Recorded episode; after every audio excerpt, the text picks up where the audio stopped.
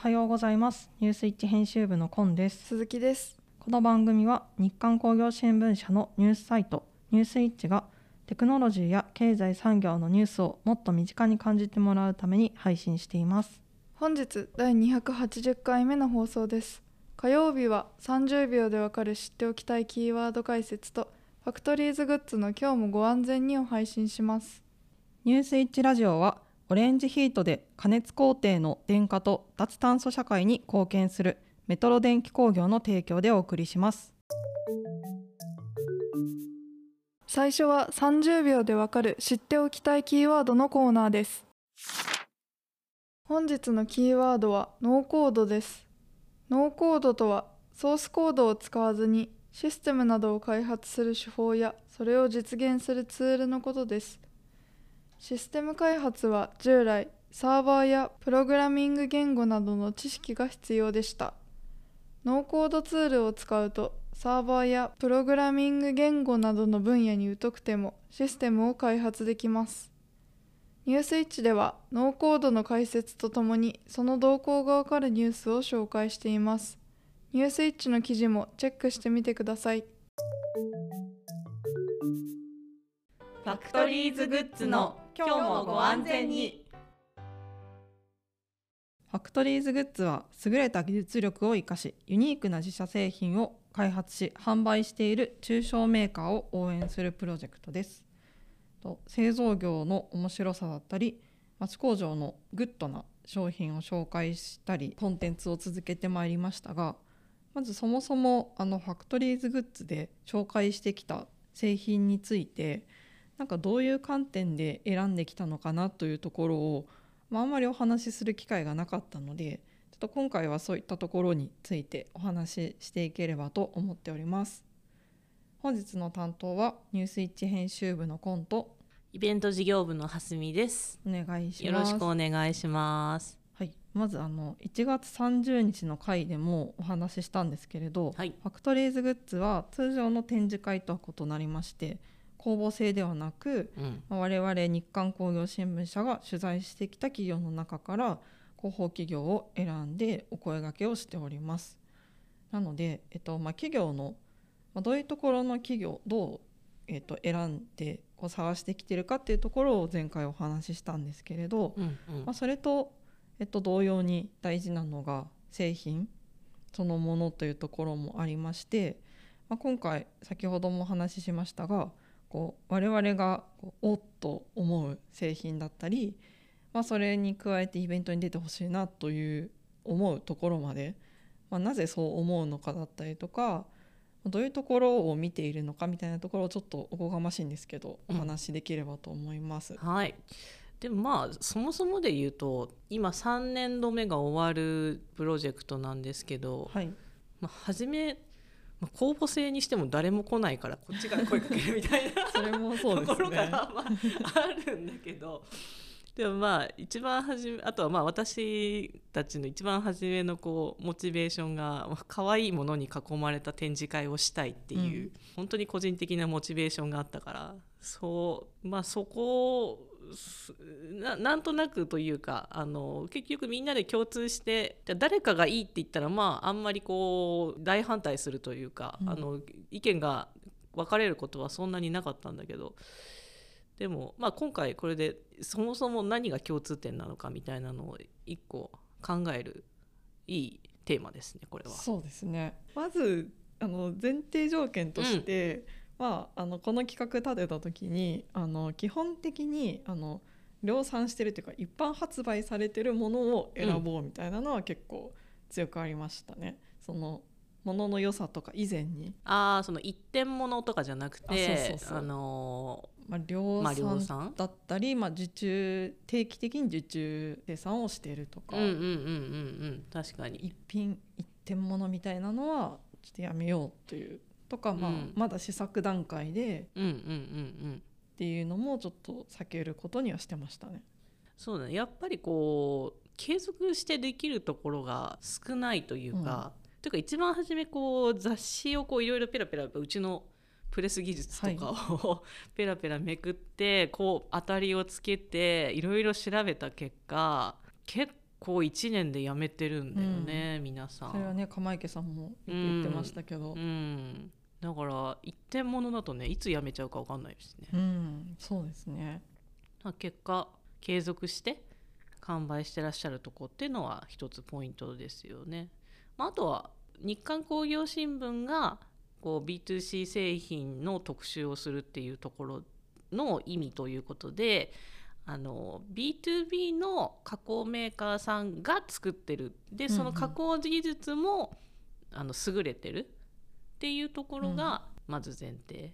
そうですね、うん。製品といっても結構その本業っつったらあれですけど、うん。実際 B2B でやられてる仕事とは全然違う商品を作られてるとか、まあ全然違くはないんですけど結構離れてるとかっていうこともあったりしてそういったところはちょっと見ずにそうだね。わりかしダイレクトに、うんあのその製品にその会社の技術が現れてるうんうんうんところが多いですかね。その技術をもともと生かして自分の、まあ、これもなんか3年やってきて固まってきたからなんかどこどこで自分たちの方向がそうなったのかもう分かんなくなってきちゃったんだけど、うんでもやっぱやってるうちに皆さん初めは B2 B2B っていうか結局つまりそれって下請け？人が作った、あのあのこういうものが欲しいって言われたのを加工していくだけっていうところの下請け構造から一発逆転抜け出すぞ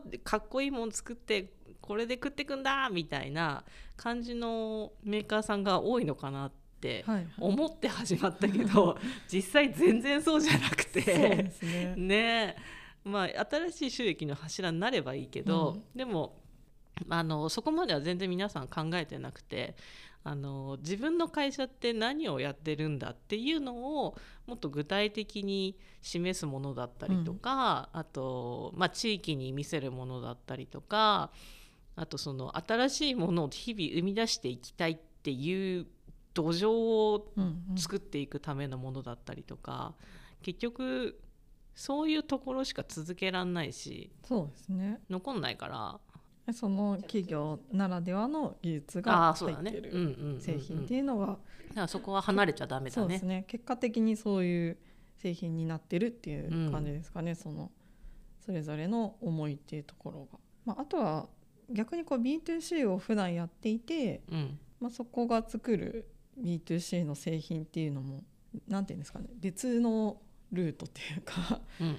なんか B2C だけどまあ OEM で B2C を作ってるうんうん。企業さんが、まあ、自社のブランドを作るとかっていう場合も結構あると思うんですよね。家具メーカーさんとかで、まあ、そういうところもあるんですけどそこはあんまりこう我々が取り上げるところではなかったかなっていうのもあって。そうだね。作っ普段作ってるものが最終製品ではない。うん。まあ、一部最終まあ製品はあるるかもしれないけど、部品。うん。ほぼみんな部品を作ってる。ってところをフォーカスしようっていうところもあありましたね。うん。だからまず選び方っていうかこれまだ条件の話だね。ですね。条件でめっちゃ喋って条件。すいません。でもそうやっていくと結構減っちゃうんですよね。そうなの。だいぶ減っちゃいますねうん。ここでね。でそれでプラスアルファででその中でだね、そう、ん。その企業ならではさっき言ってましたけど、うん企業ならではのこうストーリーを持ってるとか、うんうんまあ、思いがどのくらいあるかとか、まあ、会社の今後のためにうん。うん今後こうしていきたいからこういう製品になったとか、うんうん。なんか今までの歴史から見てこうなりましたとか、うん。それ確かにそれめっちゃ探すね。そうですね。と地域とのつながりでこういう製品にしましたとか、うん。何かしらの背景があるっていうのは結構重要ですかね。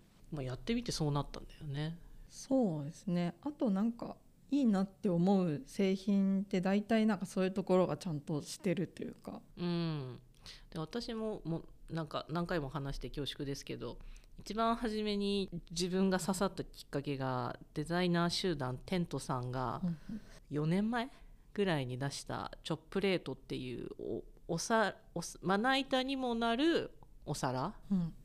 を出したところが私のきっかけになっていてであれもその、えっと、射出成形の大阪の町工場が作っと協力して作った新製品ででその町工場がなんですTENT さんと組んだのかとかそういうストーリーがめちゃくちゃ細かくな何千文字なんだろう、うん、相当1万文字ぐらいありますかね。何書いてたっけ？あれノートで何本もあったもんね、うんそれ書いてらしてあこれそれでこうめちゃくちゃ自分が刺さってこんなのやりたいって思ったからそういうなんか、まあ、それが一つの指針というかうん。自分が動くようなこう思いをやっぱ探しちゃうかな。うん。でまあ読んだ結果なんか違うなっつって。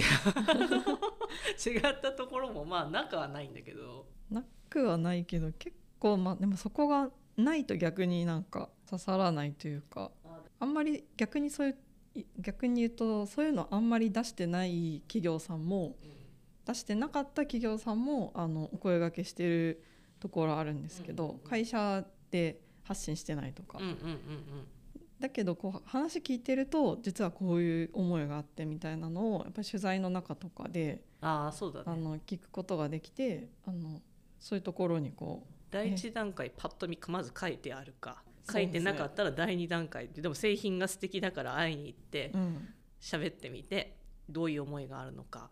それちゃんとあとその製品本当に自分で使う気あんのみたいなうん、のも喋ってみたら全然使う気ないじゃんみたいな。う作ってる人があったんあですね。っていうのもん結構そうです大ねありましたね。うん。あとこれ買ったどういう人に買ってほしいとうか、そういんうのがあんまりなかったりとか。あるあるあるあるどういうとこに置かれるのを想定されてるんですか？って美術館のお土産売り場とかうーんみたいな。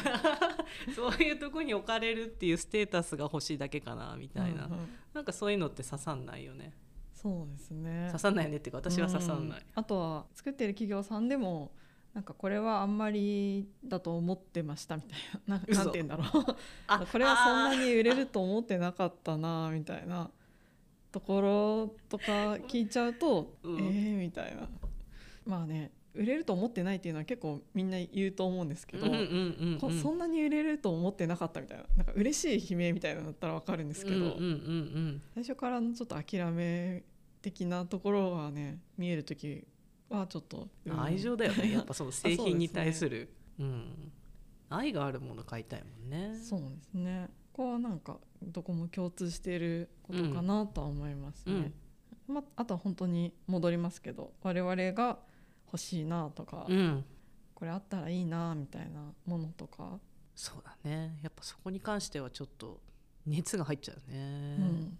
ちょっと脱線していい？極東チッカさんの,、フライパン。あのフライパン焦げつかない魔法のプライフライパンをはい。私先日ついに焦げつかせてしまったんですよ。なんかすごい周り炭みたいになっちゃって、えー。えーってなって中火ってやったら中火じゃ強かった。のうん。でちょっと焦げちゃって、うわーっと思ってたわしでガシガシこすって取れなくってなんかもうこ焦げのところがあるわけ。ですうん。うんどうしようと思ってもうとりあえずちょっと今夜はいいやっつって乾かしたら乾かしたら翌日焦げがペリって取れたえの、ーすごい。わけわかんなくない浮き上がってたの。なんで？か乾いたみたいな。パリって。えーってなって。あれちょっと私大きいのも買うわ。どうなってんの？どうなってるのか全然わかんない。あれすごい。ほんまにすごい。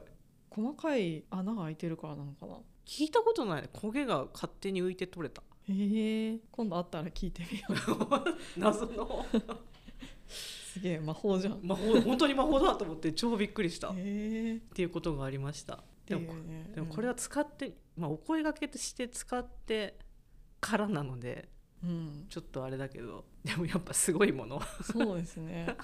それぞれちょっとね高かったりとか、うん、あのするところもあんまり数作れなかったりとかするっていうのもあるんですけどまあそれは置いといてって感じですね高いからちょっとなってなることってあんまないっていうか。うんうん。その値段もなんでその値段になるかみたいなところまでやっぱり知ると。あんなにな魔法魔法魔法魔法おっしゃってるのが、まあ、信じてよかったんだけど。やっぱりこう熱だね。うん。お客さんのを作ってらっしゃる方の熱量を探しに。そうですね、そしてその入り口としてやっぱり可愛いやつを、うん、やっぱりでもそこはやっぱ使う人のことを考えているか否かみたいなの結構なんか大きいような気もしますね。どういう人がどういうとこで使うのかなとか結構ちゃんと考えていると結果的にあの刺さるデザインになるのかなとか。うん。機能美うんうんうんうんがやっぱり一番その、ね、技術とかその素材の良さとかうんうんうんね、分かるからいいなって思うんだけどだから塗装しちゃったりとかもったいないなって思ったりする、うん塗装が良かったりするのももちろんあるんですけどなんでその塗装が必要だったのかとか例えばそのさっきの窒化処理とかうん。表面処理でそのねあのシワメキさんのやつとか酸化皮膜とかって、ね、それをやった方が良いっていうかそれやることによって技術が分かるとかっていうところで結果的にそうなったと思うんだけどそうじゃないもの。とりあえず塗装してみましたとか、うんそういうのはやっぱり、うん。もったいないみたいな。それなら削ったままでよかったのにみたいな。うん。私たちには刺さ例えばキャンプとか私しないですけど私個人には刺さんないけどこれは刺さる人絶対いるなみたいな。うんうんうんうん。ものとかだとあの全然あのいいなって思うというか、うん。あこれは本当に好きな人いるなっていうのを感じるんですけど、うんうんわかんないけどわかるよね。うんそそこはなんか自分の趣味とかとはまた違うというか、こんな違いがありますかね。あのかんざしをね作られている企業さんいるんですよね金属加工で、そこはめちゃくちゃやっぱり綺麗で綺麗。考え抜かれててあのこのあのいただいたんですよ釜池さんから。ああそそう。であのこの前あの息子の七五三があってその時つけたんですけど、うん美容師さんにすごい褒めらうれてすごい綺麗ですね実物見たとことない。そう。珍しいですねみたいな。金属の型で抜かれてすごい磨かれてるうんうん。かんざしなんですけど、違いがあるなって。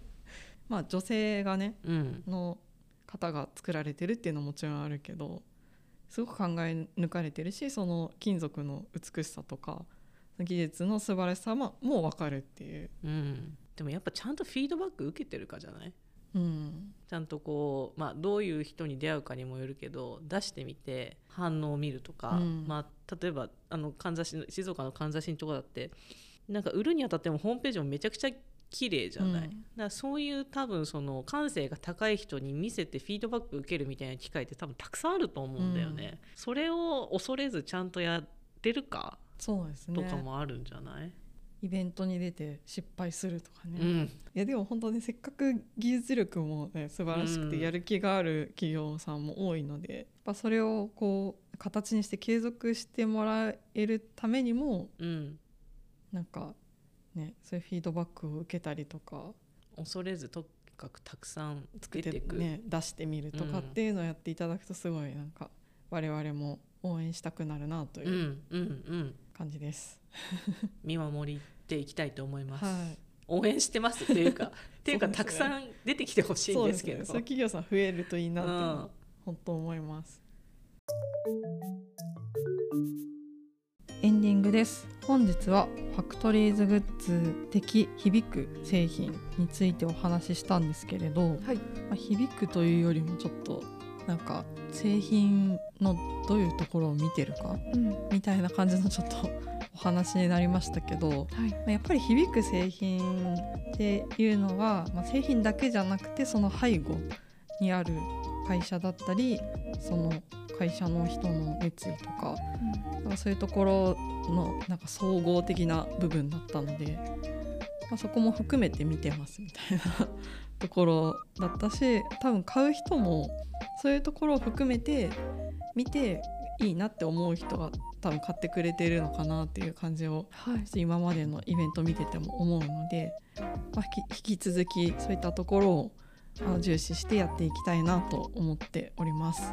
本日もお聞きいただきありがとうございました。次回は2月22日木曜日朝6時から。今週話題になった記事トップ3のコーナーとランキング外だけど気になる記事を配信しますニュースイッチラジオは Voicy、YouTube、Spotify 各種ポッドキャストにて配信しております。チャンネル登録やフォローをお願いします。またニュースイッチの X、旧 Twitter もあるのでチェックしてみてください。感想や聞いてみたい内容があればニュースイッチアットマーク日刊ドットテック宛て懸命にニュースイッチラジオと記載の上お送りください。皆様からのメールをお待ちしております。ニュースイッチラジオはオレンジヒートで加熱工程の電化と脱炭素社会に貢献するメトロ電気工業の提供でお送りしました。それでは次回もお楽しみに。